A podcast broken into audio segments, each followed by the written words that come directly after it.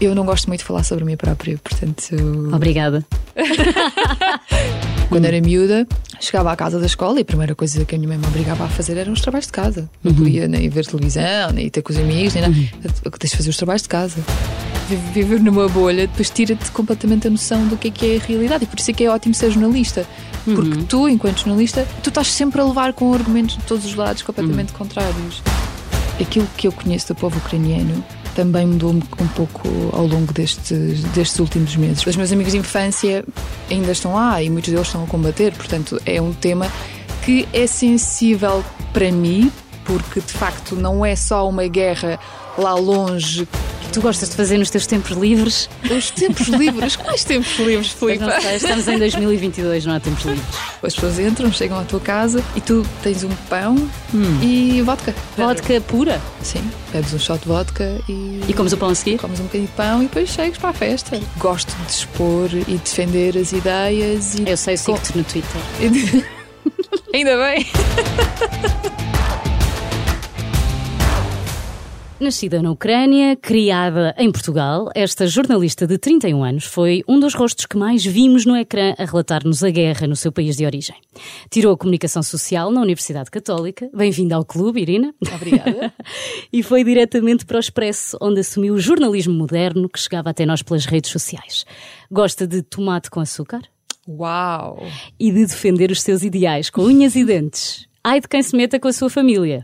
Bem-vinda, Irina. E agora, corrijo-me se estou enganada. É cheve ou chefe? Cheve. Cheve com V. Cheve com O V não se lê F. Não. Ai, Cheve. obrigada, Irina Cheve. Boa Filipe Agarrão. Também sabes dizer o meu. Tudo o resto, tudo o resto, tudo o resto mostra-me que estou certa. Quero-te por perto,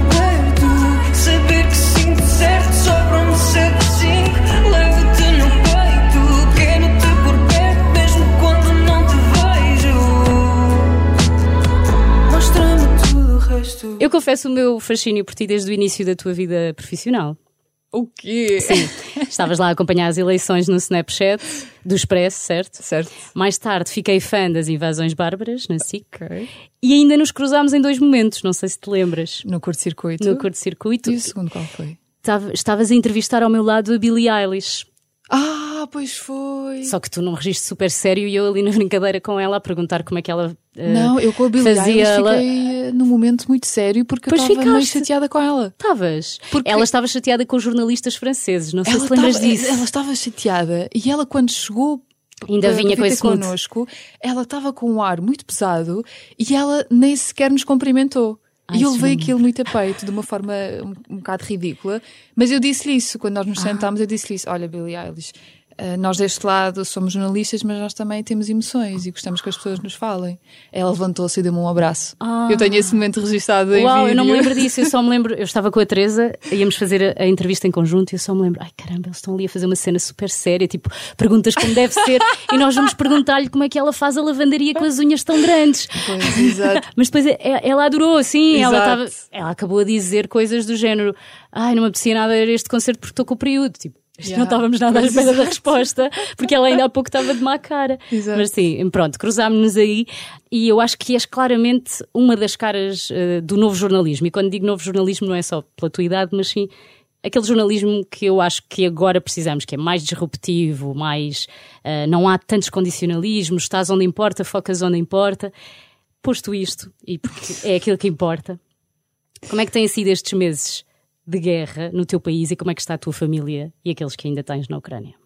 Olha, Filipa, tu fizeste uma introdução tão pormenorizada, disseste tanta coisa que. E agora só estás para um tema completamente diferente que eu fiquei um bocadinho baralhada, confesso-te, porque eh, em relação à minha família, que de facto é se calhar o ponto mais importante no meio disso tudo, eu tenho praticamente toda a minha família lá. Ok, tenho cá os meus pais e o meu irmão, mas o resto da minha família está na Ucrânia. Todos os meus primos, os meus avós Ok. já, já morreram, só tenho uma avó viva, mas o resto da minha família, tios, primos, está, está tudo lá. Os meus amigos de infância, porque eu vim para Portugal com 10 anos, ou seja, eu ainda fiz a primária lá. Os meus amigos de infância ainda estão lá e muitos deles estão a combater, portanto, é um tema que é sensível para mim, porque de facto não é só uma guerra lá longe. E não é só o teu país de origem, é o país onde realmente viveste muita coisa e tens lá muita gente, isso faz diferença. Sim, faz diferença, mas na verdade eu consigo separar aquilo que é a Irina pessoal e a Irina profissional. Eu tento fazer sempre isso no meu trabalho, ou seja, eu foco-me naquilo que é a minha função ali. Eu não acredito na objetividade no jornalismo. E tenho falado muito sobre, sobre, sobre este tema com vários jornalistas portugueses e estrangeiros. De facto, o que é que é, o que é, que é a objetividade no jornalismo? O que é que era antes, o que é que é agora, e de facto, cada vez mais tenho a certeza de que isso não existe. Até pela forma, tu podes contar a mesma história de mil e uma forma diferente. E só o facto de tu selecionar, tu fazes uma entrevista com alguém, tu tens 10 minutos de entrevista, mas só podes passar um minuto dessa entrevista. E aquilo que tu selecionas já é a tua subjetividade a funcionar. Claro. É aquilo que tu achas que é mais importante uh, passar para o outro lado. Portanto, posto isto, objetividade para mim não existe por um lado. Por outro lado, sendo eu ucraniana, estando o meu país envolvido numa guerra desta magnitude, será ainda mais complicado dizer que. Dizer que está tudo bem. Há aqui uma coisa que é, imagina, eu sinto que tenho muito mais responsabilidade em mim do que os meus colegas portugueses. Mas também não sentes, e desculpa interromper-te, até para te facilitar a vida que as pessoas, quando olham para ti, também fazem elas próprias esse, não vou dizer julgamento, mas já olham para ti sabendo disso, já há uma empatia para contigo, com a tua história, porque sabemos que és ucraniana. Sim, mas por isso mesmo, entendes? Eh, é que eu sabendo que as pessoas olham para mim automaticamente dessa forma, de ok, é impossível ela ser objetiva porque à partida hum. olham para um jornalista ou uma jornalista português ou portuguesa e têm uma noção de distância maior do que aquilo que têm uhum. quando olham para mim. Olharem para ti assim, achas que condiciona o teu trabalho? Claro, uhum. claro que sim. E por isso, quando eu estou no terreno, quando eu faço o meu trabalho, eu tento proteger-me ao uhum. máximo, proteger o meu trabalho ao máximo para tentar um, mostrar os factos de uma forma mais crua, uhum. apesar de, lá está, eu seleciono os factos uhum. que, que, mostro no meio de tudo aquilo que há,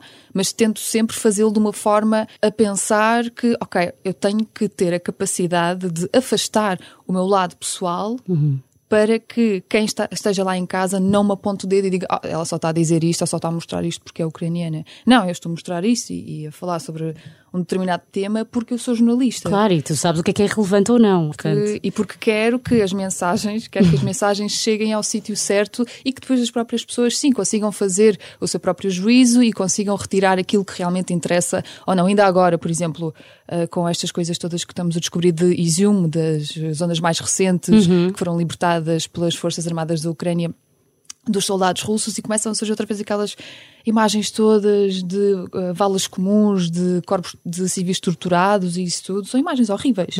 Um, e ainda agora eu tenho pessoas que me vêm perguntar: mas isto é real? como é que é possível, sete meses depois, ainda me virem perguntar se é real? Mas se perguntam se é real, é porque alguma coisa está errada, é porque nós estamos a fazer alguma coisa de uma forma. Hum, sabes que o afastamento geográfico também faz com que, se calhar, as pessoas ainda questionem. Não é, não é porque os jornalistas estão a fazer um mau trabalho, assim. Ah, não sei, eu também acho que, repara, a Mas também é bom fazer essa lado, reflexão. A propaganda do outro lado também funciona okay. de uma forma muito agressiva. E achas que funciona aqui, em Portugal? Ah, sim, sem dúvida. Sem dúvidas, chega imensa coisa cá a Portugal e essas questões, essa questão das dúvidas de ah, mas os russos dizem que isso é falso. Ok. Então, se calhar eu tenho que duvidar um bocadinho daquilo que vocês estão a dizer cá. O que é que tu gostavas que toda a gente soubesse cá que sentes que ainda não foi devidamente dito e explicado? Que esta guerra era inevitável apesar de muitos ucranianos não acreditarem nisso, uhum. esta guerra era inevitável. Havia sinais, uh, desde que Putin subiu ao poder, de que isto era uma coisa que ele já tinha vindo a planear há muito tempo. Por outro lado, esta guerra está a fazer com que a Ucrânia e o povo ucraniano se afirmem enquanto nação. Por exemplo, a questão da língua, que tu na Ucrânia tens um grande problema com a língua e é assim e esse é um dos argumentos usados por Putin para a invasão é dizer que Falam quem fala russo. russo. na Ucrânia é muito maltratado e há perseguição hum. e essas coisas todas a verdade é que eu lembro-me que quando eu era miúda. Tu já não para... viveste na União Soviética? Não. não tu nasceste nunca... no ano em que. Eu nasci acabou. no ano em que a União Soviética. Exato, eu, eu, quero acreditar que. Foi porque nasceste, Irina. Estava tudo escrito. Exato. Mas quando eu era miúda e eu ia para a Ucrânia, por exemplo, na capital, em Kiev, toda a gente falava russo. E eu ia nas minhas buscas, dizia, oh meu Deus, quero conhecer as minhas origens. Tu falavas ucraniano. E eu falo ucraniano, porque eu venho de uma zona onde se fala ucraniano. Qual é a tua Os meus zona? pais é junto à Polónia, ou Ok. junto à fronteira polaca. É uma zona eh, onde nesta altura estão milhares de refugiados e é uma Hum. zona onde fui, eh, sempre foi mais tradicional, mais ligada às raízes ucranianas. Isto tem Ok. razões históricas, não vamos agora entrar por aí, mas resumidamente eu ia para a Ucrânia. Falava ucraniano em Kiev com as pessoas e as pessoas olhavam para mim de lado. Ou seja, é exatamente o oposto da narrativa de, De agora? Putin. E isso depois começou a mudar. Não, e agora não acontece o oposto. Se tu falares russo na Ucrânia, não olham para ti de lado? Depende. Isso é um grande tema agora na Ucrânia. Ok. Porque como é que se lida agora com aquelas pessoas que de facto não sabem falar ucraniano? Por razões históricas. E não sabem mesmo. Eu tinha ideia que na Não. Ucrânia toda a gente falava as duas não, línguas. acredita em mim, Filipa. Eu falo ucraniano, eu chego à Ucrânia e ninguém, Hum. ninguém diz que, que eu venho de fora. Falo com as pessoas que falam russo, porque agora nestes três meses que lá tive, viajei pela Ucrânia toda e encontrei Uhum. Falaste pessoas muito que russo. só falam. Eu não falo russo, eu não falo, eu só falo Ah. ucraniano. Não, não, mas sabes, não sabes falar? Se for preciso, eu sei. Ok. Ah, ok. mas, eu vou, mas optas por. eu vou para a Ucrânia, não vou estar a falar uma língua que me é muito distante quando toda a gente na Ucrânia percebe o ucraniano, não é? Então eu, eu cheguei a ter pessoas que me pediam desculpa por estar a falar russo. Pedirem desculpa, olha, desculpa, eu não sei. Eu não sei falar ucraniano. Eu gostava, eu vou aprender, mas eu não sei falar ucraniano. E já me aconteceu também eh, pessoas que esforçavam-se tanto para falar ucraniano que era eu que pedia para não falarem ucraniano, porque Não estavas a conseguir entender. assassinavam a língua completamente e Pois. depois. como- São idênticas as línguas? Olha, como se fosse o português e o italiano. Ah, então ainda há bastantes diferenças. São bastante diferentes as línguas. São, são bastante É que diferentes. as pessoas têm muita ideia que o italiano é uma língua latina e tal, mas é muito mais idêntica, por exemplo, com o francês Sim, sim, do sim. que com sim, o português. Sim, sim, sim. E, por exemplo, na Ucrânia, se tu cresceres só a ouvir ucraniano, tu nunca vais perceber russo. O russo. Eu percebo russo por mil e uma razões, porque também tentei sempre desenvolver essa capacidade. Vias muita coisa russa ou não? Nem sequer tinhas Ah, acesso a.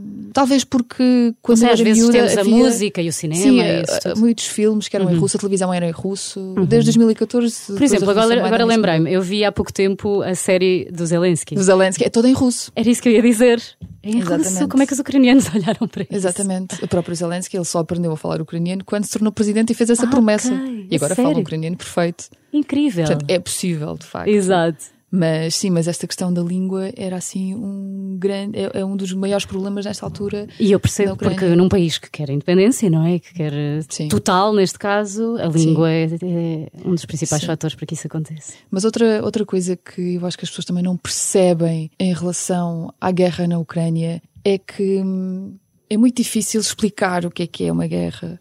E eu senti, eu, eu pensei muito sobre isto. Como é que. Tem que haver muito contexto, não é? Como é que tu consegues transmitir o que é que é uma guerra? Porque tu- a guerra é igual em todo lado, se tu olhares bem para, para as coisas, Sim. não é? Se de O resultado crua- final, pelo menos. Sim, tu tens imensos mortos, tens eh, destruição, tens eh, pessoas a chorar. As, as imagens são, são muito semelhantes de uma Uhum, guerra para a outra. Tem, tem, tem esses traços comuns, mas depois cada guerra por si só. Ou seja, o que eu gostava de fazer era de transmitir uma mensagem um bocadinho para além destes clichês que nós vemos em Sim. todo lado. E isso é muito difícil de fazer, porque, por um lado, não, não tens espaço, às vezes não tens espaço nos meios de comunicação, de comunicação social para fazê-lo. Mas há uma tem a coisa ver- que tu fazes bem, eh, tu contas histórias, pessoas específicas, casos Sim. muito específicos, e eu acho que isso passa, ou pelo menos promove bastante a empatia que vamos ter com aquelas pessoas.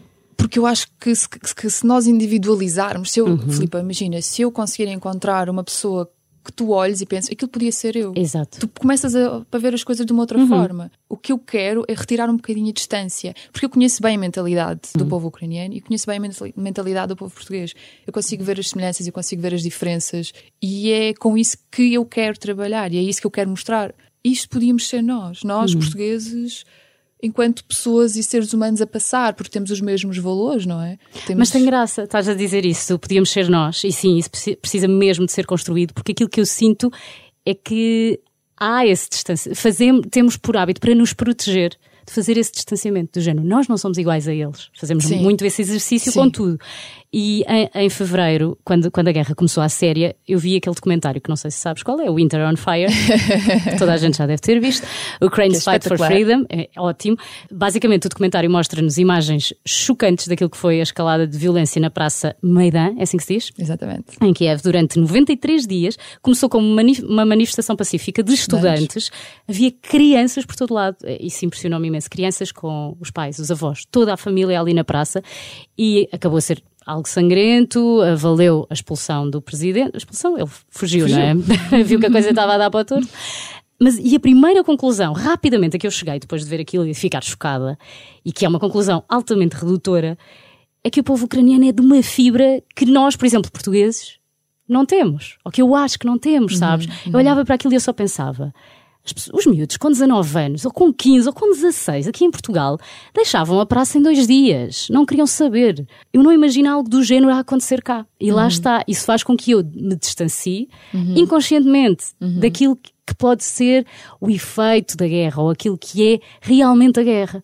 Também não é que isso fixe, não é? Isso é? Isso é comportamento humano, isso é psicolo- psicologia a funcionar, é uma proteção que nós, seres humanos, Sim. temos que criar para continuarmos a, a viver as nossas vidas. Mas é aí que porque depois também- entra o teu trabalho. Mas, porque, repare, eu também não quero que as pessoas fiquem deprimidas só, percebe? Porque mesmo lá, imagina, mesmo estando lá, à minha volta, eu vi imensas pessoas com uma garra incrível, com sorrisos. Isso faz-me com... confusão, exato, As sim. pessoas que trabalhavam comigo, por exemplo, eh, as pessoas que nos ajudavam a chegar aos sítios, Uhum. que, que nos ajudavam, a, a- olha, até nos ensinavam a fazer o que fazer em caso de, imagina que cai uma bomba ao pé de nós, o que é que tens que fazer? Como usar o torniquete, essas Uhum, coisas todas. Nós passávamos quase 24 horas juntos e essas pessoas acabaram por tornar-se quase família para, para nós naqueles sítios. Eles viram coisas horríveis, horríveis, porque ao contrário de mim, que estou lá, mas depois saio e vou para a minha Exato. casa e vou para o meu mundo. Apesar de a Ucrânia ser o meu país de origem, não é? Porque eu nasci lá. Porque eu também não. Ou seja, Portugal também é o meu país. Portanto, é injusto estar a dizer a Ucrânia é o meu país, percebes? Mas de qualquer das formas, tenho uma ligação especial com a Ucrânia por ter nascido lá.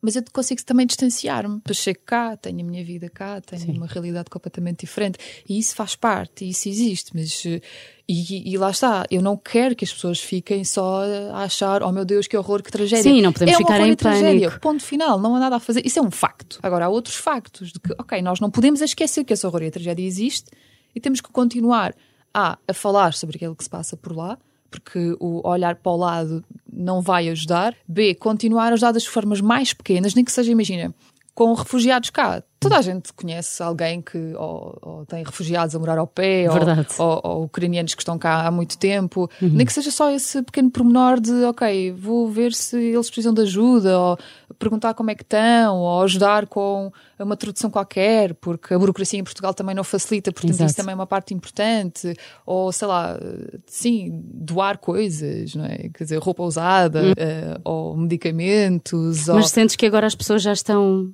Eh, vol- Sim. Volta para eh, sete meses de guerra, não é? Sim, Já não é o tema. Já não Isso é também- o tema. Sim, exato. Sim, também não, é é, não é de gritante. todo o tema. E lá está, eu compreendo isso. Só que ao mesmo tempo quero lutar contra isso e quero arranjar uma forma de continuar a falar sobre isso sem tornar a coisa cansativa. Uhum. E isso é um dos meus desafios neste momento. Ainda não cheguei lá, ainda não Uhum. sei muito bem como é que isso se faz, mas, eh, mas esforço-me diariamente para perceber, ok, como é que eu faço, eh, continuo a chamar a atenção para isto Uhum. sem cansar as pessoas e eh, mas a continuar a fazer efeito. Tens que encurtar a distância e as pessoas têm que estar atentas novamente. Uh, sim, exatamente. Custa-me imenso ouvir as, as conversas de pois, porque agora com a guerra na Ucrânia O petróleo está mais caro. o pão está mais caro, está tudo mais caro. E claro, claro que sim, mas uh, a culpa se calhar uh, não é tanto da guerra na Ucrânia como das políticas e das estratégias que foram sendo feitas ao longo dos últimos anos que nos levaram a este ponto. Uhum, claro. São sempre O buraco é mais baixo. profundas. Sim, são aquelas desculpas usadas. Quando foi a pandemia, era a pandemia. Pois, a pandemia. Agora é a guerra. Pois, a guerra. Uhum. Custa-me que no espaço público ouça, hum, ouça-se muitas vezes este tipo de desculpas para aquilo que não está bem. Pronto. Como é que são os ucranianos, Irina? Como é que tu descreverias o, o povo ucraniano? Olha, aquilo que eu conheço do povo ucraniano também mudou um, pouco ao longo destes, destes últimos meses, porque eu conhecia bem o- a zona mais oeste, A tua? a minha, conhecia até a gastronomia mais daquele sítio, a Certo. música mais daquele sítio, a forma de E é muito pensar. diferente, é? A Ucrânia tem vários, vários eu países lá dentro. Descobri que sim. Ou seja, já sabia isso de uma forma teórica. Mas é? agora foste para o E terreno. agora já experimentei. Ah, os pratos, mesmo que seja o mesmo, é, é- é sempre feito de uma forma um pouco diferente. Uhum. As músicas tradicionais podem ser as mesmas, são cantadas de uma forma diferente. Que engraçado. Por exemplo, no Sul as pessoas são muito mais ah, espertalhonas, digamos assim. Mas aqui em Portugal o país é pequeníssimo e também é isso. É verdade. É verdade. No é norte as verdade. pessoas são mais calorosas, Sim. no sul dizem que são mais preguiçosas. Sim. Sabes que há uma zona na Ucrânia que também dizem ser o Alentejo da Ucrânia. A sério? Que é de onde é o meu pai, sim. Muito bom. E confirmas? Ah, bem, não pelo meu pai, mas talvez por mim. Ficaste com essa costela em ti. Fiquei assim um bocadinho, acho que não sei se tem a ver com a, Acho que todos os países têm a um, portuguesação. têm um alentejo em si. Devem E ter. tem que ter, graças Não a é? Deus. Ainda Sim, bem ainda que tem, bem. O que seria de nós sem, sem o Alentejo, meu É Deus. verdade, é verdade. Tão bom. Bem, sim. Tu pensas sempre o melhor das pessoas, é o que dizem os teus amigos. Bons Tu amigos. não. Pergunta agora péssima. Tu não consegues fazer de todo esse exercício com Vladimir Putin. Oh, meu Deus. Eu às vezes faço o exercício de pensar, mas o que correu mal na vida daquele homem para ele ser assim? Os pais. De género. Eu é acho que ele não teve apego na infância. Pois, é a conclusão aqui. Mas repara, há muita gente que não teve isso Sim, e sim. que não anda. Claro, mas da maneira como lidamos com os nossos traumas, ele não Pois. foi à terapia. Ele em vez não disso, chegou ao poder. não. Ele se calhar Também só mais grave. arranjou um coach que só alimentava ali as cenas ditatoriais dele e pronto. Tu achas que ele tem um coach? É- Há muito essa ideia de que o Putin hum, faz a cena dele sozinho, Uhum. não é? Mas será verdade? Olha, eu não sei se ele faz as coisas sozinho ou não. De facto, eu acho que nesta fase da vida ninguém lhe diz a verdade. Hum? Então- Pois, têm medo de lhe dizer a verdade. Alimentam aquilo que ele quer ouvir. Mas isso acontece com ele como acontece com, Com todos os chefes, líderes, com Sim. diretores de Claro. empresas, com etc. Porque toda a gente está ali à mama, como se diz. Exato, E, e, então, com aquele ser vivo hum, torna-se ainda mais, mais preocupante, porque sim, porque as pessoas têm, têm medo, têm receio, porque ele já mostrou o que é que ele faz a quem não, não lhe agrada, não é? Uhum. Os inimigos dele, de alguma forma ou de outra, acabam por eh, cair da janela, serem envenenados, terem um acidente de carro, etc. parece um Portanto, filme, não é? Não é Parece que não é real. Mas Infelizmente. é. Infelizmente. Sim. Irina, comer Hum. tomate com açúcar é uma especialidade ucraniana ou uma invenção tua? Eu quero acreditar que é uma coisa ucraniana. Eu ah, que... mas eu sei que és um as na cozinha, podias ter inventado. Mais uma mentira que me O que é contaram. que se passa nesses teus apontamentos? Disseram assim: a Irina Galrão? podia ser chefe culinária. Aham. Então, tomate com açúcar. Tu já experimentaste? Não, porque eu odeio tomate. Se calhar com açúcar vou gostar. Eu não gosto de tomate, é o único fruto, porque é um fruto, Sim. mas tido como vegetal, Sim. que eu não consigo comer cru. E faz-me confusão. Para mim é como se as pessoas estivessem a comer batata crua. Mas desde sempre? Desde sempre não consigo. E Mas cozinhado consegues comer? Sim, médio. Imagina, muitas vezes chateia, já estou farta e tiro para o lado. Ok. Imagina, uma fatia de tomate misturada no hambúrguer. Sim. Passa. Vai, mais ou menos, às vezes tiro. Ah. Ou peço o hambúrguer já sem o tomate. Na pizza, o molho de tomate vai. Agora, tomate cru. Numa sal... Imagina, salada de tomate. Não vou comer de todo. Ok, também acho que te fizeram alguma coisa e tu não sabes. Achas? Mas com açúcar achas que eu conseguia comer? Eu acho que sim, porque o tomate já é doce em si só. É, como Sim, assim? É super doce. Então com Não sei açúcar... que tomates é que tu andas a comer. Porque quando eu era miúda, eh, nos anos 90 na Ucrânia, não havia propriamente uma grande abundância de coisas. Ok. Então Mas as havia muito tomate. Desenrascavam-se, sim, havia muito tomate, havia Eu- muito eu ia açúcar. morrer. Portanto, as pessoas desenrascavam-se com tudo. E batata, Filipe, também. É Temos vou 10 dizer, mil Eu só pratos gosto de de batata, batata. doce. A outra batata também não gosto assim muito. Ias passar muito mal na Ucrânia. Já viste? Muito mal. E banha de porco também se come Ah, muito isso lá. até gosto. É, então Porque a banha pronto. de, de porco eh, adoça as coisas também. Adoça não, dá, dá sabor. Aham, É verdade. Então, Isso eu vá, gosto. sobrevivias mais ou menos por lá naquela Tomate zona. com banha de porco, se calhar ia gostar.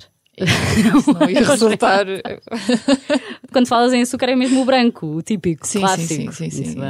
Então, tu- o truque é tu dás uma trinca no tomate, molhas no Ah, açúcar, dás uma trinca no tomate e pões no voltas, açúcar. a, voltas a mergulhar no açúcar, outra trinca, vais sempre assim picando. Parece um coisa. gelado. Ah, sim, mas Gelado experimenta. tomate. Vou Why not? experimentar- Eu vou experimentar Dá- e vou filmar. Ou melhor, dá a experimentar a alguém. Pronto, se tens Alguém que medo. faça a prova por mim. Sim. Uma Se cobaia não morrer, qualquer. está tudo bem. Sim, uma Ok. cobaia qualquer na tua vida. E para além da cozinha e do jornalismo, que outras coisas te entusiasmam? Mas espera, mas porquê é que não desenvolvemos a parte Ai, da que- cozinha? Ah, porque eu Deus. percebi que não querias falar disso. Não, não, não é. Não Que é agora vais assim. dizer-me que fazes pratos de chefe. Olha, por acaso, recentemente, eh, nas férias, tive umas férias eh, no Algarve e cozinhei para 20 pessoas. Hum. Uau, e cozinhei responsabilidade. comida ucraniana. E toda a gente elogiou. Foi incrível porque não sobrou nada. Eu não sei se foi a quantidade, se calhar, se calhar Qual é, o, muito qual pouco, é é? o segredo da cozinha ucraniana? É porque em Portugal somos muito exigentes, porque dizemos que temos a melhor cozinha e quando vamos para fora comemos sempre mal. Pois, não, toda Afinal, a gente adorou, não. toda a gente adorou. Depois, claro, que fiz todo o ambience a condizer, com música ucraniana e bandeiras e tal, portanto, eu acho que Tudo também ajudou. azul e amarelo. Ajudou ali, sim, sim, com rituais, ninguém entrava sem, eh, sei lá. Ai, conta-me lá. Quais são os rituais? Olha, na Ucrânia, quando vêm muitas visitas, por acaso não fiz, mas eh, pensei em fazer. Só que eh, às, tantas, enfim, às tantas tu ficas assim um bocadinho. Ah, pá, se calhar as pessoas Estou a abusar. não vão achar piada, mas se calhar estou a abusar, sim. Que é, tu, tu- as pessoas entram, chegam à tua casa e tu tens um pão e vodka ao lado. Então, Hum. Espera, um pessoas- pão tipo pão saloio Sim.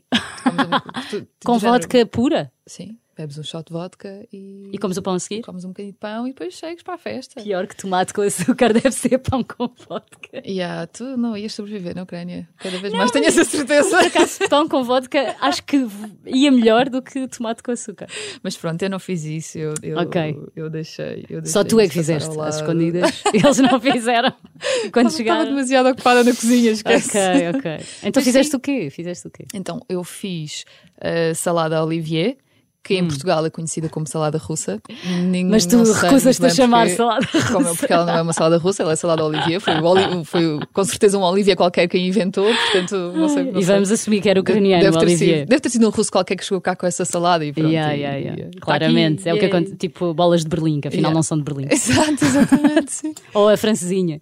Ou a francesinha, exatamente. Portanto, sim. Nós adoramos cá, realmente agora percebo, percebo isso. Dar nomes estrangeiros à nossa comida. Sim, exato. Porquê que fazem isso? Ainda cima, sei. de facto, não tem, não tem muito a ver a salada russa com Olivier. Ou seja, com a salada Pois. que nós comemos lá. Tem Não. algumas coisas, mas Não leva maionese? leva maionese. Só que imagina, as eh, quando tu cortas as coisas cá em Portugal Uhum. para a salada russa, Hum. são assim pedaços enormes.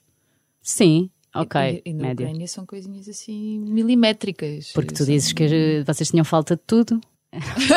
tinham que cortar, dividir tudo cortavam uma ervilha em três. É para ninguém passar fome. Claro. Sim, é verdade. Porque a Ucrânia, a Ucrânia teve fases muito complicadas. Mas facto. são, como é que se diz? O celeiro da Europa. somos o celeiro da Europa que, pronto, lá está. É, esta criatividade na cozinha também tem a ver com isso, não é? Porque quando se passa muito mal num sítio. Sim, sim, sim. eh, acabas por ter que criar formas alternativas de alimentar, de alimentar a ti e à tua família, porque a Ucrânia passou eh, várias fases de genocídio à fome, nos anos 30 e nos Uhum. anos 40, portanto morreram pelo menos 5 milhões de pessoas de, de genocídio à fome, que foi forçado, ou seja, o celeiro da Europa que tinha pessoas a morrer à fome porque os soldados soviéticos, os bolcheviques iam lá e E retiravam, levavam tudo. e retiravam tudo, retiravam, não deixavam Era um celeiro, mas não era para vocês. Exato, exatamente. Sim, Uhum. ia para várias partes do mundo, ia para a Rússia, etc. Mas não ficava ali. E daí também todo, todos estes problemas que existem hoje que têm a ver com a, com a zona do Donbass, porque a maior parte das pessoas que morreu durante esse período era precisamente do Donbass. Ah, ok. Então essa zona ficou muito vazia. Portanto, depois houve uma re- repovoação daquela zona com russos étnicos, de facto. Ah, Que hoje em dia, se tu perguntares a qualquer um deles, dizem que são, São russos. Que são Ah. ucranianos. que são ucranianos, não são russos. Sim. Eu, eu, não, Mas são eu, ucranianos pró-Rússia. Ou não? eu não encontrei naquela zona ninguém que me dissesse isso. Propaganda, mais uma vez. Mas repara Aquilo uma que coisa, ouvimos aqui. em Kharkiv eu encontrei uma senhora que, que era pró-russa. E eu pus isso na minha reportagem. Uhum. E eu deixei aquilo estar. E Mas não foi representativo daquilo que tu percebeste. perceber que de facto é verdade que existem de facto pessoas pró-russas ali. Mas e também existem pessoas pró-russas em Portugal, portanto. Pois, exato, sim. Mas não Sim. achas que seja representativo? Ou tão representativo como nós achamos? Não, porque mesmo o que eu senti com estas, com estas pessoas, no geral, ali naquela zona, é que algumas, mesmo que tivessem tido opiniões pró-russas no passado, com esta invasão em larga escala, com esta brutalidade, mudaram completamente a opinião. Uhum. Estão completamente chocadas com aquilo que está a acontecer Claro. e isso é impossível não, não ter nenhum efeito, entendes? E, Uhum. por exemplo, esta senhora em Kharkiv que eu encontrei, o cenário é este: era uma zona, uma zona onde tinham decorrido batalhas horríveis, tinhas os prédios todos destruídos, era uma, sei lá, uma odivelas, ou seja, era uma zona Yeah. populacional, populacional muito densa e estava tudo completamente destruído. Não havia um prédio ali que não tivesse sinais de, de algum ataque. E nesta altura que eu lá estive com, com o Carlos Rosa, meu colega, havia pessoas que estavam a regressar para tentar retirar os poucos bens que ainda tinham lá, do género roupa, joias, etc, etc. Ah, esta senhora estava à porta e perguntei se podia falar com ela, se podia ir com ela ao apartamento dela para ver o que é que, como é que aquilo estava e tal. E ela disse-me que sim, que podemos ir e, e começou de facto hum, a falar comigo e a dar a opinião dela, a dizer: Pois, eh, eu acho muito mal que nos tenham expulsado daqui, porque eles foram quase obrigados a sair dali pelos soldados ucranianos, porque se ficassem ali, quase ninguém ia sobreviver àqueles ataques. Mas ela não conseguia desculpá-los o facto de eles terem entrado na casa dela, terem Claro. usado a casa dela, terem arrombado a porta para viverem na casa dela durante, durante, esse, durante esse período. Então começou de facto a fazer essas queixas, de- e eles arrombaram a porta e dormiram na minha cama e etc, etc. Uh, porque é que eles fizeram isto? Bem, eu eu também não sou ninguém para lhe estar. Não era o meu, o meu papel estar-lhe a explicar, de facto. Estamos em guerra e ainda bem que, que vos tiraram daqui porque Porque não ia correr não bem. ia correr bem. Mas o que me impressionou foi que, imagina, ela tinha a sala dela com um buraco de um grade, com um buraco de um míssil que lhe entrou pela sala adentro, com, com, com o grade lá dentro de, do apartamento, e ela ficava chateada por ter a porta arrombada. Sim. Percebes? E eu aí pensei que, ok, eh, a senhora é livre para tirar as suas próprias conclusões, mas a imagem, esta imagem, fala por si, Diz fala tudo. por si própria, sim. Mas eh, lá está, no geral, eu senti que as pessoas estavam muito desiludidas com aquilo que a Rússia prometia para quem esperava que a Rússia chegasse lá. Nunca ninguém. Exato. Não dessas achasse- pessoas que acreditavam, nunca ninguém. Porque, porque era essa a assim. Narrativa. A Sim. primeira narrativa, já houve mil, sabemos, durante a guerra, e eu acho que esse é um dos grandes problemas desta guerra quando a analisamos, é não, não sabermos ao certo qual é o objetivo, porque o objetivo vai mudando ao sabor daquilo que a Rússia ou o Putin quer, ou que lhe dá Na verdade, jeito. na verdade, sabemos o objetivo, não é? Sim, sabemos. Lá está, mas nunca nos é dito que é esse o objetivo. Exato, é exato. sempre qualquer coisa. E o primeiro grande objetivo era salvar a Ucrânia, não é? Sim, exatamente. Dos nazis, neste Exato, caso, a desnazificação. narrativa- Essa narrativa. E se calhar que- muitos ucranianos acreditaram nisso. Não. Os russos, sim, acreditam nessa narrativa. Ainda hoje.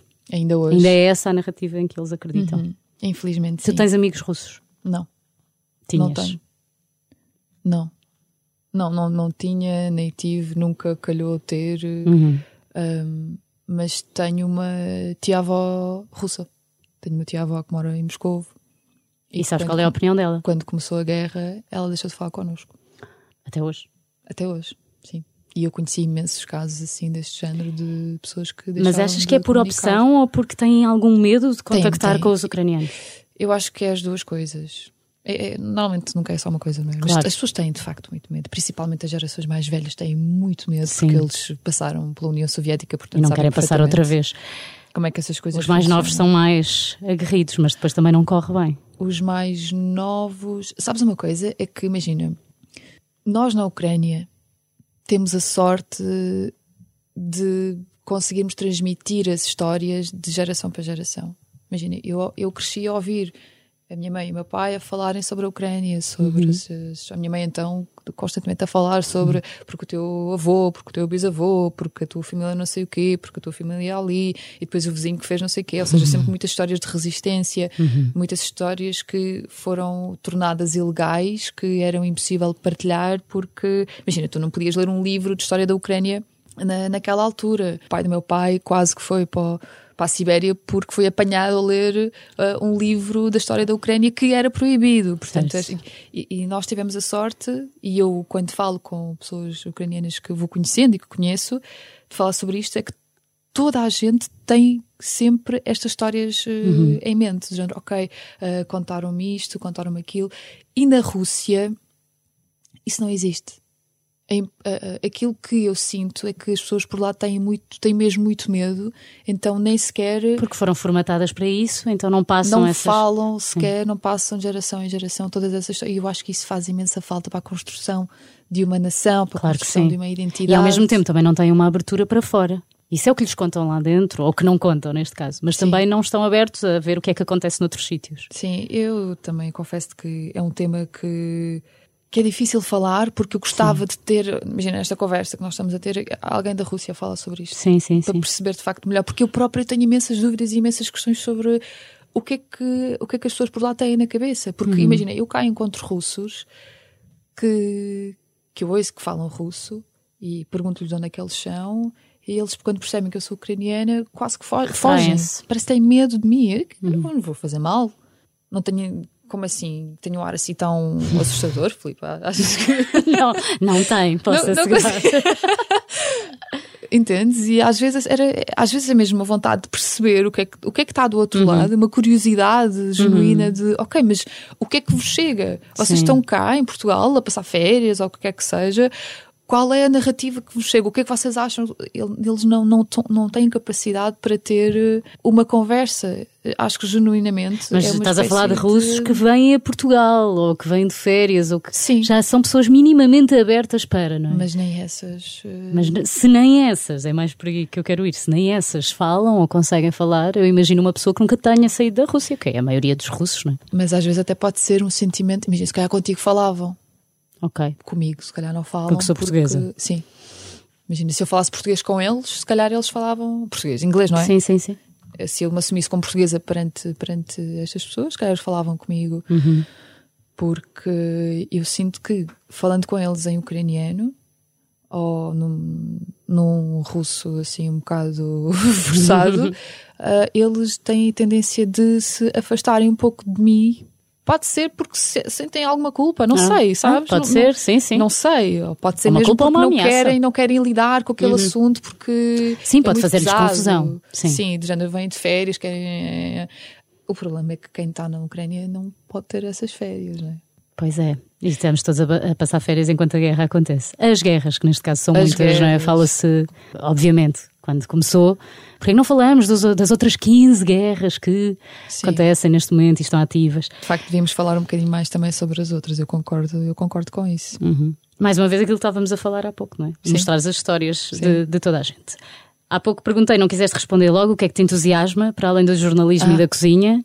Ok, o que é que me entusiasma para O que tu gostas de fazer nos teus tempos livres? A típica pergunta. Os tempos livres? Quais tempos livres, Filipe? estamos em 2022, não há tempos livres.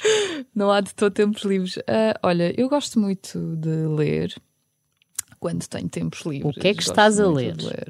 Nesta altura estou a ler a biografia de Volodymyr Zelensky, Ah, feita por um jornalista ucraniano. e é traduzida para autorizada? português. Muito bem. tudo certo. bem, o que eu conheço dele foi o que vi na série só.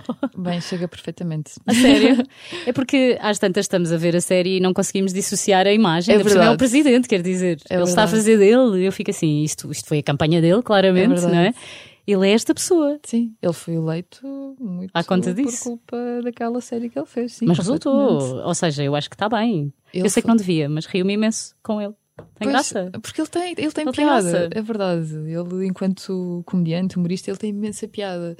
Ah, e, na verdade, ele no início ele foi super bem aceito por ser uma pessoa com, que não tinha nada a ver com política. que- Vinha sem vícios nenhuns, não é? De sistema. completamente uma cara nova. Depois lá está com uma série onde ele mostrou os seus ideais de querer Yeah. eh, combater a corrupção, etc. O etc. partido dele tem o nome da série. Não podia ser mais explícito. Exatamente, sim, sim, sim. sim. Portanto, foi tudo muito bem pensado. A comunicação, Uhum. naquele caso, funcionou muito bem. Ah, mas a questão é que ele, depois de ter sido eleito, a coisa não correu assim tão bem. Os ratings dele foram por água abaixo e havia Uhum. muitas críticas à volta dele. E as pessoas estavam-se a afastar muito daquilo que estava a acontecer. E quando a guerra começou, ninguém esperava que ele tivesse aquela posição firme Uhum, que, uhum. que teve e isso voltou Nem a Rússia subir. esperava. Verdade. Mas nem a Ucrânia, nem os ucranianos Certo. esperavam que ele fosse esta pessoa. E isso também é uma das coisas E que mantém até hoje sim. essa posição, ou seja, Sim, sim, sim. E as, e as próprias ele tem o apoio das pessoas. Ou seja, como ele ficou lá na fase mais quente, quando toda a gente lhe dizia sai porque tu vais ser o primeiro a levar um tiro na cabeça, tens que sair dali. Como ele ficou e mostrou que era mais um ucraniano, mais um combatente, digamos assim, eu acho que isso fez com que as pessoas também quisessem ficar e lutar e faz isso todos os dias. E isso é um. ele dá o exemplo, no fundo. Isso é surpreendente. As pessoas ficaram muito surpresas com ele. Eu, eu tenho ah, algumas críticas, como é óbvio, não é? Claro. E também tento me distanciar um pouco em relação a este, a este tema. Pessoalmente, como ucraniana, é uma coisa e enquanto jornalista é Claro. outra. Mas por isso mesmo, estou a ler uma biografia sobre ele para ver também se consigo perceber melhor o que Exato. é que. o que é Estás, que estás a ler em ucraniano? Não, em português. Ah, boa. É, então quer dizer que também podemos todos ler. Verdade. Volodymyr Zelensky, uma biografia. Bem, já vai para a lista. Mais coisas que eu faço. Olha, eu antes da guerra costumava correr imenso. Que era uma das coisas que me ajudava a pensar. Ir correr ao pé do rio, Bem ao pé do mar. Mas agora não tens seja, tempo. Ouvir música e correr, correr, correr, correr. Era uma excelente forma de libertar o stress e Uhum. de ter ideias e de, de superação, sabes? Porque eu sentia isso. Ok, se eu correr 7 km hoje é porque, ok, sou capaz de não sei o que, não sei o quê. Amanhã, Então, exato, ok. sabes? Tinhas um objetivo por cada quilómetro cumprido. Exato, então aquilo ajudava-me imenso a, a funcionar. Agora, tenho imensas coisas em mãos e de facto isso tem, tem, tem estado uh, posto de parte, mas estou muito intencionada a regressar Uhum. à atividade física porque acho que faz imensa falta. Vais voltar. Eras a melhor aluna da turma. Era. Eu lembro-me que eu fiz um trabalho para Sociologia no 12 Hum. onde eu analisava aquela vaga de imigrantes ucranianos que tivemos Uhum, nos, nos anos 2000 e lembro-me perfeitamente de perceber nessa altura que a maioria deles tinha curso superior, que para mim era estranho. Uhum. As avós daquelas pessoas tinham um curso superior. E que na escola cá, os alunos, tu, não é? E os teus colegas ucranianos de 10, 11 anos eram muito bem sucedidos. Em Portugal, achas que temos muito a aprender com o sistema de ensino do leste da Europa? Ou é uma coisa natural em vocês serem assim muito inteligentes à nascença? Olha, é uma questão muito interessante.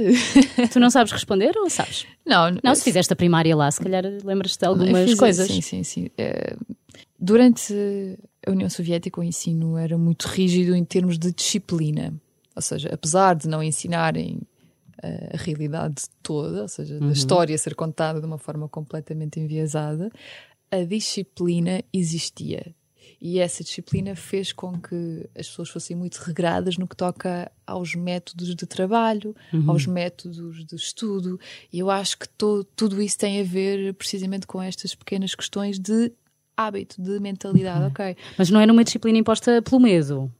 Não. Ok. Não, não, não, não. Não é era- mesmo, é se eu mesmo, não fizer é isto, mesmo, levar um não, é açoite. mesmo não por, era assim. por, eh, é de uma forma natural. Criam-se regras de estudo, etc, etc, etc. Eu, quando era E isso tanto na escola como em casa, possivelmente. Uh, sim, sim, porque depois estas coisas acabam por ter influência no teu dia a dia. Eu lembro-me Hum. quando era miúda, chegava à casa da escola e a primeira coisa que a minha mãe me obrigava a fazer eram os trabalhos de casa. Não Uhum. podia nem ver televisão, nem ter com os amigos, nem nada. Tens de fazer os trabalhos de casa. Tens que primeiro é a escola e depois é o resto. E eu acho que tem a ver com isso, porque eu, quando cheguei a Portugal era essa a forma de mindset. trabalho que era exatamente era esse mindset que eu tinha, ok? Eu Mas chegava- notavas que os teus, os teus colegas não tinham essa mentalidade. Sim, notava que não tinham. Achava super estranho como é que eles iam logo fazer Jogar a uma bola. coisa e depois fazer os trabalhos de casa às 10 da noite antes e depois no dia a seguir de manhã tinham que acordar cedo para ir para a escola fazia-me confusão. Yeah. Mas eh, e havia mais uma série de coisas que, Que imagina, faziam faz- confusão. fa- Faz-me imensa confusão como é que em Portugal eu vejo a falta de respeito pelas gerações mais velhas.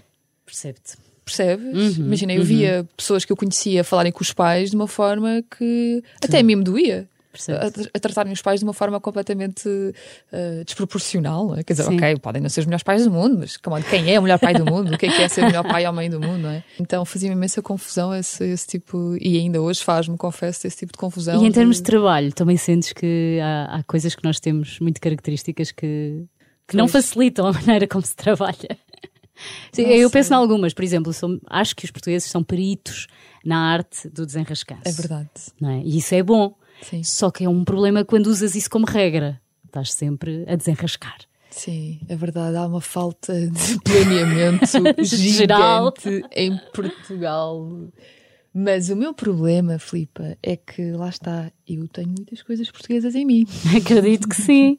E sim, por exemplo, às vezes, ok, essa, a questão do, do respeito pelos mais velhos é uma coisa que está intrínseca que eu não consigo Mas quebrar. ainda bem, porque essa é Mas o ótima. desenrasca, sim, também Já adaptaste, tudo não é? para a última. Digo, ok, já se vê, já se vê, já se faz, vai. porque as coisas no fundo depois aparecem feitas, não é? Então, portanto, qual. está tudo bem. Mas sei lá, por exemplo, Nós a questão somos uma, da- uma bomba em contagem decrescente, constante. Quando está ali, tipo, no 3, 2, ah, está feito.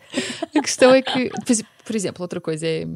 De, aqui- há pouco, quando falavas, por exemplo, da Revolução de Maidan, do documentário Sim. que tu viste, The Winters on Fire, e, e que achas que em Portugal isso não ia acontecer, que, o que eu sinto é, ok, a malta queixa-se muito e fala muito atrás das costas e toda a gente tem alguma coisa para dizer. Depois ninguém mas vai para a linha são da frente. confrontadas- Mas quando são confrontadas, está tudo bem. Se faça nada. Por algum motivo fizemos uma revolução sem tiros, não é? Tipo, no dia da revolução, não, Tiveram bem. sorte, tiveram sorte. Mas ainda bem, quer dizer, ainda bem por umas Claro, coisas. Mas, claro, sim. exato. Mas essa é a questão. Eu às vezes tenho medo disso também começar a fazer parte. Ainda não faz. Sim, sim, mas vai fazer um dia, Irina. Não digas isso. Aos teus filhos. Não digas Depois tu vais dizer, és mesmo, sais mesmo ao teu pai, se o pai for português. Claro. Pois provavelmente ao mesmo vou ter essa desculpa, não é? Pois. A tua amiga Raquel diz que tu és uma guerreira que defende os ideais até à última. Uhum. Como é que tu és a defender as tuas causas? Aquelas que, se- que te são mais próximas. Sou muito chata. Eu Mas falo- falas assim nesse tom? Ou Não, não sei. Não, eu falo neste tom, não tenho tendência. Não não, não, não sou nada dessa pessoa, não. Até não porque, ficas com a veia a latejar? hum, se calhar já aconteceu, mas quando eu era muito mais nova, agora já sou sábia, já passei dos 30, está tudo bem. Sim, sim. Já, não, porque eu percebo que, que se ficar a latejar isso não, isso Não- não vale vai nada e a às vezes até nenhum, perdes a portanto, razão, não é? Exato, não vale, não vale de toda a pena. Mas és chata. Sou muito chata porque eu gosto de expor e defender as ideias e Eu sei, eu Com- sigo-te no Twitter. Ainda bem. Mas já lá, então, não, achas não, chata, não é? Não, não, sempre é- ali a publicar coisas. não publicas, mas eh, é fixe. Eu gosto, É gosto de ler. chata. Sim, porque lá está, eu gosto de.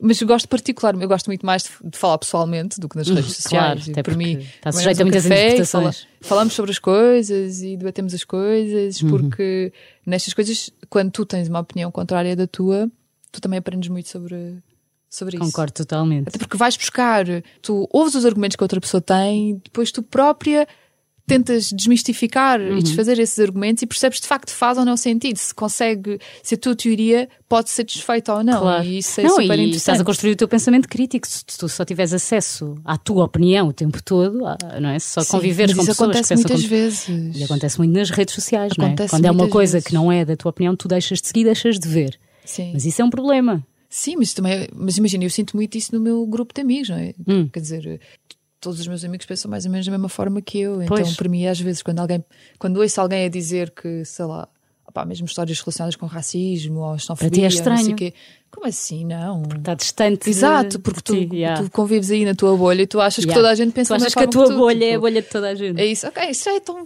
passado, isso já não Yeah, existe. yeah, e depois yeah, yeah. deparas-te com coisas assim completamente fora. E a sério, isso assusta-me, porque de facto vi- vi- viver numa bolha depois tira-te completamente a noção do que é que é a realidade. E por isso é que é ótimo ser jornalista.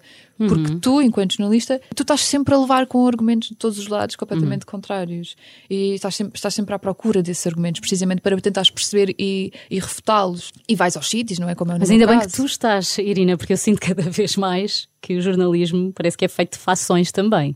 Não sentes isso? Em relação ao jornalismo no geral. Certo, sinto, mas há muitos problemas no jornalismo, Filipa, como em várias áreas, não é?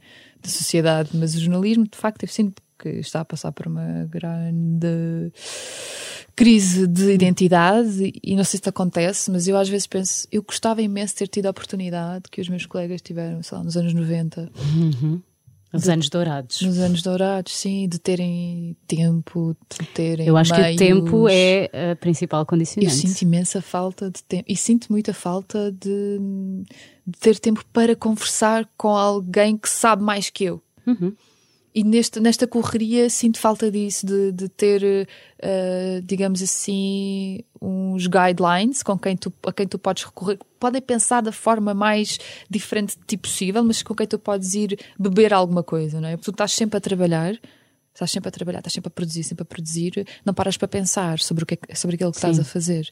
E Fazes imensa 30 falta peças disso. por minuto. Sim, sim, sim, sim, sim, sim. Depois, eh, Não, não, não aprofundas nada. depois só queres desligar, é? Yeah, depois sais, sais dali, sais daquele ritmo e depois só queres desligar. Uh, já, quer dizer, um, uh, alguém que trabalha na- nas nossas áreas tem que ser uma pessoa muito curiosa o tempo todo, tem que ser Uhum. alguém que esteja sempre a ver o que é que se passa, quais são as mais recentes novidades. Mas isso requer ou- realmente tempo. Viajar, ir ao cinema, essas coisas todas Precisas de viver precisas fora de do trabalho. Sim, porque depois, quer dizer, tu és o veículo de transmissão de ideias. Como é que tu podes transmitir ideias se tu não, não as tens? Não, tens, não tens como, não tens como fabricá-las, como fazê-las? Sim, se não as foste absorver a lado nenhum, porque Sim. estás sempre preso a fazer Mas- as tais 30 peças por minuto. Sim. Fica difícil. Acredito que isso vá mudar. Espero que sim. Acredito mesmo, mas acho que ainda vamos ter muito trabalho pela frente e não vai ser uma mudança assim tão rápida quanto isso. Não, tudo acontece muito devagar neste meio. Depressa, mas devagar. Exato, é bastante exato. irónico. Tal e qual. O que é que te deixa envergonhada? Eu sei que tu dás respostas hilariantes quando ficas atrapalhada. Oh meu Deus, quem é que disse isso? Mais uma. Pois, exato. Sim, é verdade. Ahm, eu, eu não gosto muito de falar sobre mim própria, portanto. Obrigada.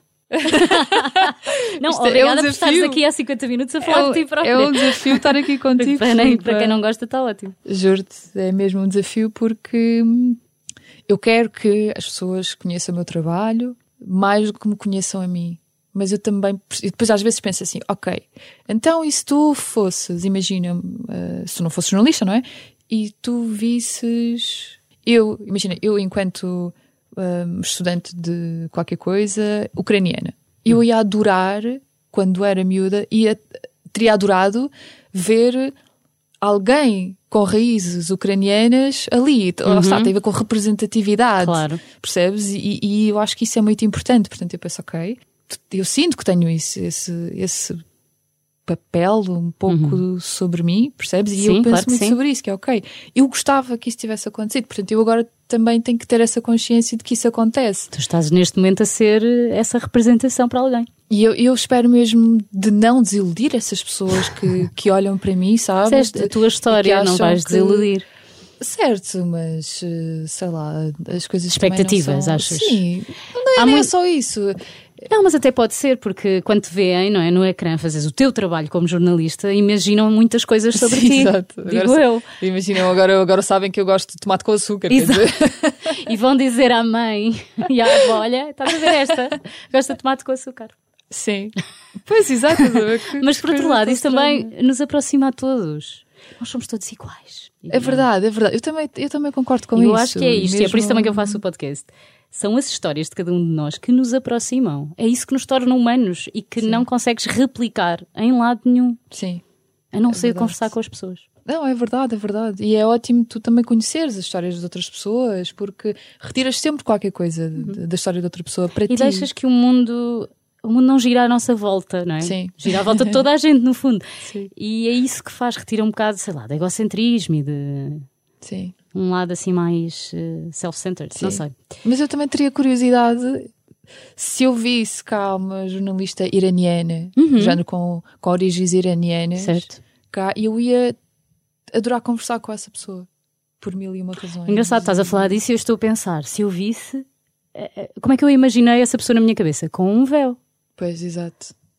E isso já seria uma cena. E isso já é uma cena, porque olha, eu ainda este, este fim de semana estive com uma. Eu Com uma véu, mas não é véu, fotojornalista é tipo iraniana. hijab, eu não sei bem os nomes, peço desculpa não- pela minha ignorância. Acho Tipo que um é hi- hijab, sim. É uma burca, pronto. Não, acho que a burca tapa totalmente. por isso é que eu exato, disse mas pode ser, não é? Pronto, exato, caso podia ser uma burca, Podia yeah. ser uma burca. Só os olhinhos. Quando tu imaginas. Sim, dizer, sim, mas- Eu imagino alguém. Sim, como é que imaginamos uma mulher eh, muçulmana sempre? Sim, exato, imaginas sempre. Eu, eu, eu falo por mim, eu imagino sempre de uma eu burca. também, eu também. Imagino como uma burca. Mas este fim, este fim de semana conheci uma fotojornalista iraniana com uma mini saia, Uau. maquilhada. E não tens logo aquela tentação de e- questionar aquela pessoa. Questionar não é no jul- em Falar com ela. é, Sim, eu falo. fala-me de ti, conta-me a tua história, como é que chegaste Exato, aqui? exato. Uma como é que consegues estar de super mini saia? interessante, uma história Sim. muito interessante e de que, que inspira, lá está, tem Uhum. um bocadinho de inspiração em si. Depois, claro, ela- volta para o Irão e tem que voltar a vestir aquelas Ok. coisas todas. Mas falaram história. sobre isso? Falaste sobre isso com ela? Falámos, sim, sim, falámos um bocadinho sobre isso e foi muito interessante. É que eu nas minhas férias conheci duas israelitas e queria imenso falar sobre o conflito Aham. israelo-palestiniano e só pensei, não, não posso. Pensaste? Já estávamos to- todos, eh, não é, de férias Aham. e, e não posso, não, não, já não sou jornalista também, não é? Não queria estar ali a assumir um papel que não era o meu. Ah, mas és uma pessoa curiosa. Sim, tive alguma curiosidade e descobri coisas que não descobriria, se calhar, eh, se não tivesse falado com elas. Por exemplo, eu não fazia ideia que eles têm serviço militar obrigatório para mulheres e para homens Uhum. e que saem do secundário e fazem esses três anos. Uhum. Independentemente de, daquilo que, que- que queiram fazer para o futuro. Antes É. de qualquer curso numa faculdade, eles fazem três anos de serviço militar. É completamente E, Uhum. diferente. e sim. elas adoravam isso. Para elas tinha sido incrível esses três anos. Lá sim. está, porque é uma questão de mentalidade. Sim. Tu cresces numa mentalidade. num- num- Quer dizer, elas adoram ali porque também têm liberdade que- têm. Verdade, na verdade é que elas em Israel têm alguma liberdade. Quer dizer, não, não é propriamente como comparar com o Irão, não é? Que é um sítio completamente Sim, elas, elas desproporcional no que toca aos direitos das mulheres, não é? Super eh, problemático e sim, lá está, devíamos falar mais vezes sobre, sobre estas temáticas também, porque os direitos das mulheres nós achamos que existe igualdade, mas lá está, se calhar dentro da nossa bolha. Fora... Como é que são os- os direitos das mulheres na Ucrânia? Olha, na Ucrânia, a Ucrânia é uma sociedade muito matriarcal. É a mulher que, que, que manda, vá, que decide a maior parte das Mas sabes coisas. que em Portugal também é a mulher que manda muitas vezes, só não é assumido. Pois, mas na Ucrânia é bastante assumido isso Certo. tudo, até porque com, consta- com guerras constantes a acontecer ali, a mulher acabou por, eh, por assumir um papel completamente Uhum. diferente. Ah, mas claro que há muitos problemas.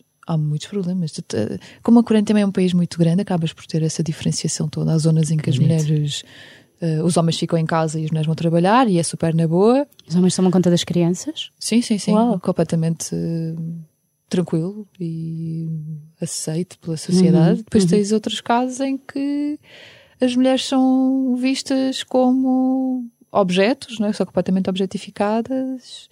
E no meu caso, uma vez entrevistei um presidente de uma Câmara Municipal na Ucrânia Sim. que, que achou super estranho eu não ter filhos. Como assim? Tens 30 Tinha a ver com a idade, Tens certo. 30 anos e não tens filhos? Ok. Ah, não és casada? Não vais casar Que nunca? idade tinha esse presidente da Câmara? Ah, não era. tinha- Não era tinha- velho? não, acho que ainda não tinha 50 sequer. Ah. Portanto, imagina. Sim. Uau! E depois falei com outras colegas minhas jornalistas e percebi que era uma que era uma realidade que ele julgava muito as mulheres Uhum. por, eh, imagina, estarem sequer a fazer aquele trabalho, porque aquele devia ser um trabalho de homem. Porque eu estava com um repórter de imagem, ele assumiu que era o repórter de imagem que ia fazer as perguntas. Ok. Eu não era válida por ser uma Certo. mulher, para estar a fazer as perguntas, entendes? E confesso-te que eu fiquei indecisa se fazia entrevista ou se me levantava e ia embora. Porque aquilo eh, mexe, eh, as questões dos direitos das mulheres mexem muito comigo. Mas eu depois pensei, ok, agora vou-te chatear, vou ser chata contigo. Vou fazer as perguntas todas que eu quero e tu vais Onde é que responder. podemos ver essa entrevista? Quero ir lá julgar o senhor. Nos confins Tens do ideia qual é hum, o tempo de licença? É sempre para mim este um, um, um fator, um indicador decisivo para eu, para Hum. eu perceber como é que estão os direitos das mulheres nos países. Ah, o tempo de licença de, Uhum. Três anos. de maternidade. Obrigada. Três anos. Cá sabes que são quatro meses. Sei. Pronto. Sei, e acho surreal. Assim, três anos também acho muito, mas o género, tu podes escolher. Tu tens a opção de escolha. Tu podes podia ser ficar dez. três anos. Certo. Ou Ou, podes podes ficar não só um. ficar. Tal e Exato. qual. Mas tens esse direito. Mas E aposto que depois tens as creches públicas, como Tens, cá, não é? tens, as creches tens, públicas a partir dos três, que é o que faz sentido. Sim, exatamente. Sim, sim, sim. E é tudo muito mais fácil. Tu não tens os filmes, tens aqui para conseguires ter uma creche para, para o teu filho ou para a tua filha. Uma vaga. Uhum. Sim, não tem nada a ver. Mas os direitos das mulheres na Ucrânia têm muito ainda para andar, mas de Como facto, têm no resto do mundo, aliás. Sim, sim, sim, sim, sim. Mas, mas estão muito Mas esse indicador mas é recomendam-se até, percebes? Não, Uhum. não é uma coisa assim tão disparatada quanto isso, até porque tu tens muitas mulheres nas Forças Armadas, por exemplo. Sim, deu para perceber também, agora com, com a guerra. Sim, sim. E, Muitas é- voluntárias também. Muitas voluntárias, sim. E isso é, isso é ótimo. Mais é- uma coisa que eu acho que em Portugal dificilmente aconteceria. Achas? Acho. Tu, tu já percebi que tens uma visão diferente. Eu, se calhar, é que estou desfasada. Não sei, eu se calhar lá está, tenho uma visão otimista, porque tento sempre. Não, não, não. Claro que se fosse aqui, também Claro que sim. tudo exato. e, possivelmente sim, porque Tomar alguma decisão. os, os traumas levam à coragem, não é? E essas coisas todas. É Sim. possível, sim. Sim, sim, sim, sim, sim. Sei que perdes muitas coisas também. Ma- Materiais. Uau. Qual a coisa mais importante que tu já perdeste? Hum, a questão é, é que eu perco muitas coisas. É verdade, eu perco hum, a carteira muitas vezes, eu perco. O telefone, por acaso, não. Mas, sei lá, os meus apontamentos, os meus óculos, as chaves, o, o cartão da empresa. Mas eu encontro sempre.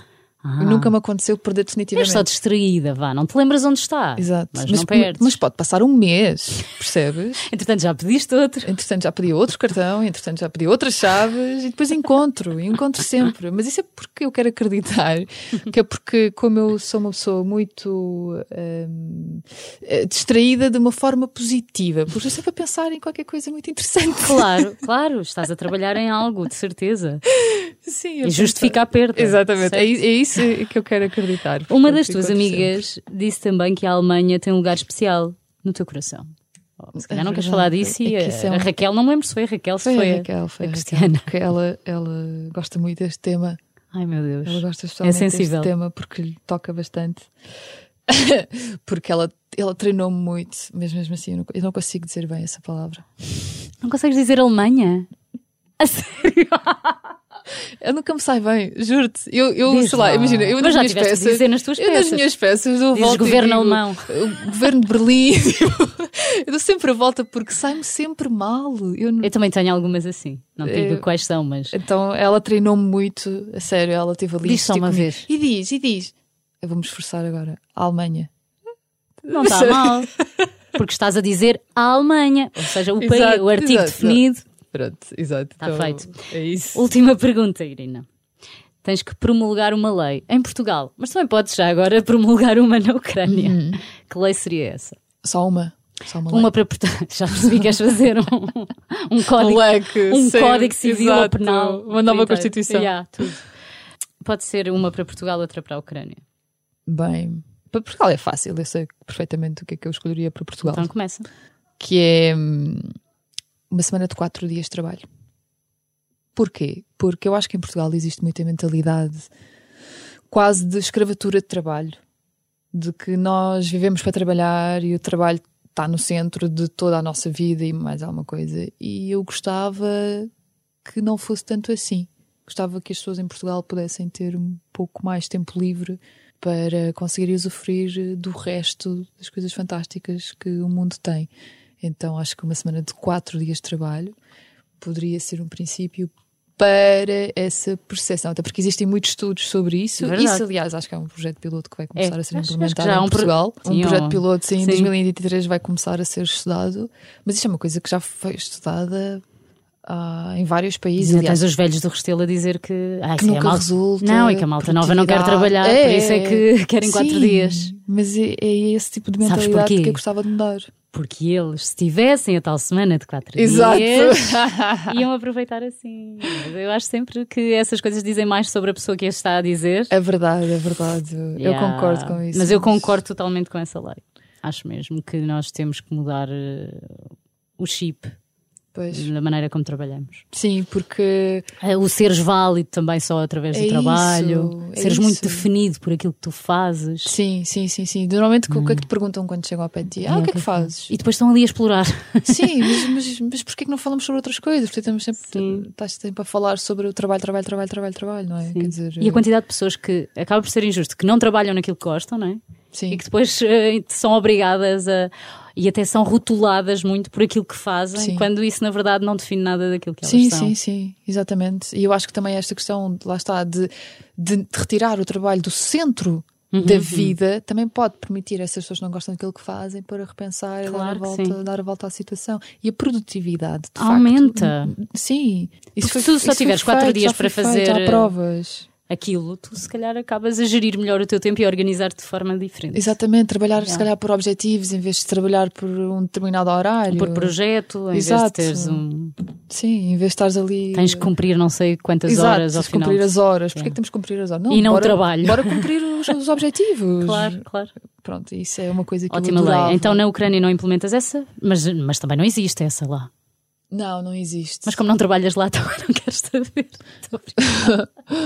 Sabes que de, de facto eu gostava de trabalhar lá para perceber como é que é a mentalidade Ah, de trabalho lá. Pois, Mas as pessoas lá são muito criativas. Sério? Sim. E, e não, não existe muito. É que em Portugal agora também não, mas não existe muito aquela coisa de ficarem presas durante demasiado tempo a um trabalho. São muito eh, de saltar no sítio para o outro, se não estão bem, mudam, se percebes, não Ok. ficam agarradas, não têm medo de arriscar. Se eu preciso, eh, num dia estão. Não têm medo de ficar desempregadas? Sim, sim, sim, sim, sim. Então Ok. fazem várias coisas eh, e, e essa mentalidade é fixe. Uhum. Eu sinto que cada vez que vou lá e converso com as pessoas sobre este tipo de temas, eu sinto uma abertura muito maior do que cá em Boa. Portugal. Agora, coisas que eu gostava de melhorar na Ucrânia, mas é como eu te digo, Filipa, porque estando em guerra, como é, Pois, que- como é neste que podes contexto fica pensar numa coisa de género, Claro. uma lei, só se for uma lei para agora. Uma lei que tu achas que facilitaria Olha, a vida dos ucranianos Eu nesta fase? gostava que os pais das que- os pais, Pais os homens? soldados, homens Ah, sim, sim, e mulheres que estão a combater, que pudessem sair da Ucrânia para virem ter com as suas famílias para um descanso. Pois é. Isso não existe, os homens não podem sair. Pois nós eh, também rapidamente nos acabámos a esquecer disso. Sim, Mas neste momento temos pais que não veem os seus filhos desde o início da guerra. tens famílias separadas há muito tempo Pois e é. algumas que têm ah, como, que têm condições financeiras. Quando os pais têm rotação, Uhum. quando têm uma ou duas semanas que estão de folga, vá, digamos assim, essas famílias vão para a Ucrânia para estarem com outra Ok. pessoa. Só que Mas os pais não podem sair da os Ucrânia. pais não podem sair. podem Então, fazer o imagina, movimento se calhar inverso. era muito melhor para aquele homem ou para aquela mulher de saírem de facto da Ucrânia e irem para a Polónia, se for Até o para caso, irem um para bocadinho. Portugal, se for o caso, para conseguirem eh, relaxar um pouco Uhum. e desligar um pouco daquilo que se passa por lá para recarregar as baterias, porque depois já estavam, ter que regressar para o mesmo sítio. É. Portanto, se calhar seria essa a lei. Perfeito. Obrigada, Irina. Chefe. Obrigada, Filipe Agarrão. Tudo o resto, tudo o resto, tudo o resto, mostra-me que estou certa.